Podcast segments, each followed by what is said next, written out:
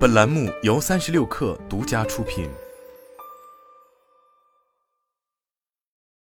本文作者来自三十六氪刘宇杰。数据显示，全球有十亿人正在受到精神心理问题的困扰，其中抑郁症是非致命健康损失的最大诱因之一。作为一种会给患者及其家属带来巨大痛苦的常见精神障碍，抑郁症患者常常表现出缺乏兴趣、回避社交、精力流失，使得完成工作、学习任务困难等状态。除了情绪变化，抑郁症患者还会表现出一系列生物学症状，包括以早醒为特征的睡眠障碍、昼夜情绪变化、食欲改变等。WHO 报告称，全球估计有超过三亿人患有抑郁症。平均发病率为百分之四点四，而抑郁症的终生患病率在中国则高达百分之六点八。此外，到了二零三零年，抑郁症将会成为全球第一大疾病负担。然而，不幸的是，由于大众对抑郁症的认知缺乏和污名化，许多人排斥寻求帮助。同时，由于医疗可及性等因素，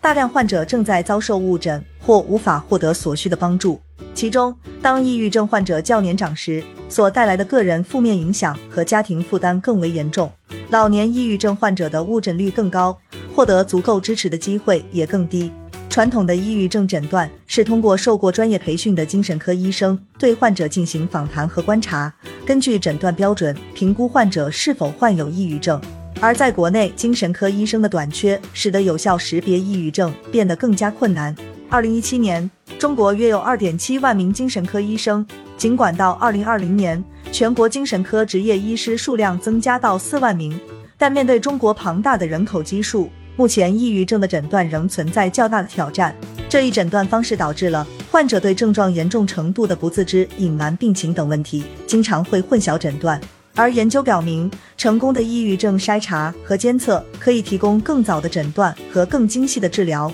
这可能有助于改善严重抑郁症的预后。近年来，基于移动端的 AI 技术和可穿戴设备，对生理和心理数据进行无创和连续监测，产生了巨大的作用。同时，语义识别、机器翻译等技术也已经逐渐成熟。声学和语音命令处理方面的进步，使得机器学习成为了健康诊断的新兴领域。语音的产生是一个复杂的神经肌肉协调过程，肺部气流经由声门带动声带振动，并通过声道的共鸣谐振，从而发出声音。语音中携带了声学、语言、情感等复杂信息。几十年来的过往研究表明，抑郁症患者在语言方面会表现出重音减轻、单调、响度衰减等现象，这些是由抑郁症造成的实质性改变引起的。目前，一系列声学特征已被确定为抑郁症的预测因素，例如语音中的声源特征、频谱及韵律特征等。机器学习能够从语音中捕获人耳。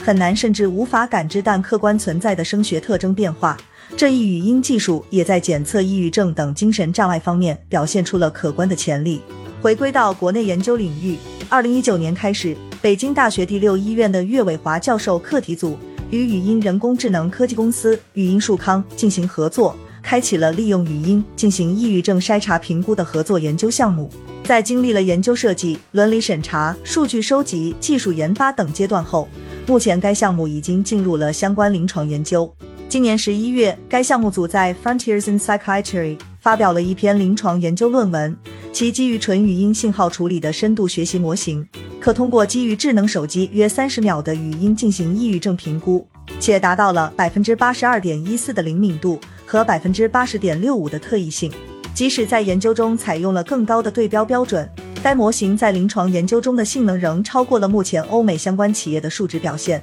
技术合作方语音树康是一家语音人工智能科技公司，致力于通过自研的语音生物标记识别技术与 AI 平台，为精神心理健康领域提供智能、专业、可规模化的筛查、监测及干预解决方案。语音 AI 科技能够帮助人类进行高精度的非侵入性的心理疾病检测。语音树康联合创始人兼首席医疗官和工程表示。得益于 NMPA 和 FDA 对人工智能医疗器械和数字疗法的支持，语音生物标记识别领域的技术正在颠覆此前敏感主观的精神心理产业。该项目的语音模型在四万三千条临床音频绘画组成的数据集上进行深度学习训练而得，并在独立验证集上进行测试与临床研究。所有患者绘画均采集自精神科医生按照 DSM-5 国际标准进行诊断的患者，通过不同智能手机在不同环境中收集并录音。这有可能是目前世界上相关领域内最高质量的数据集。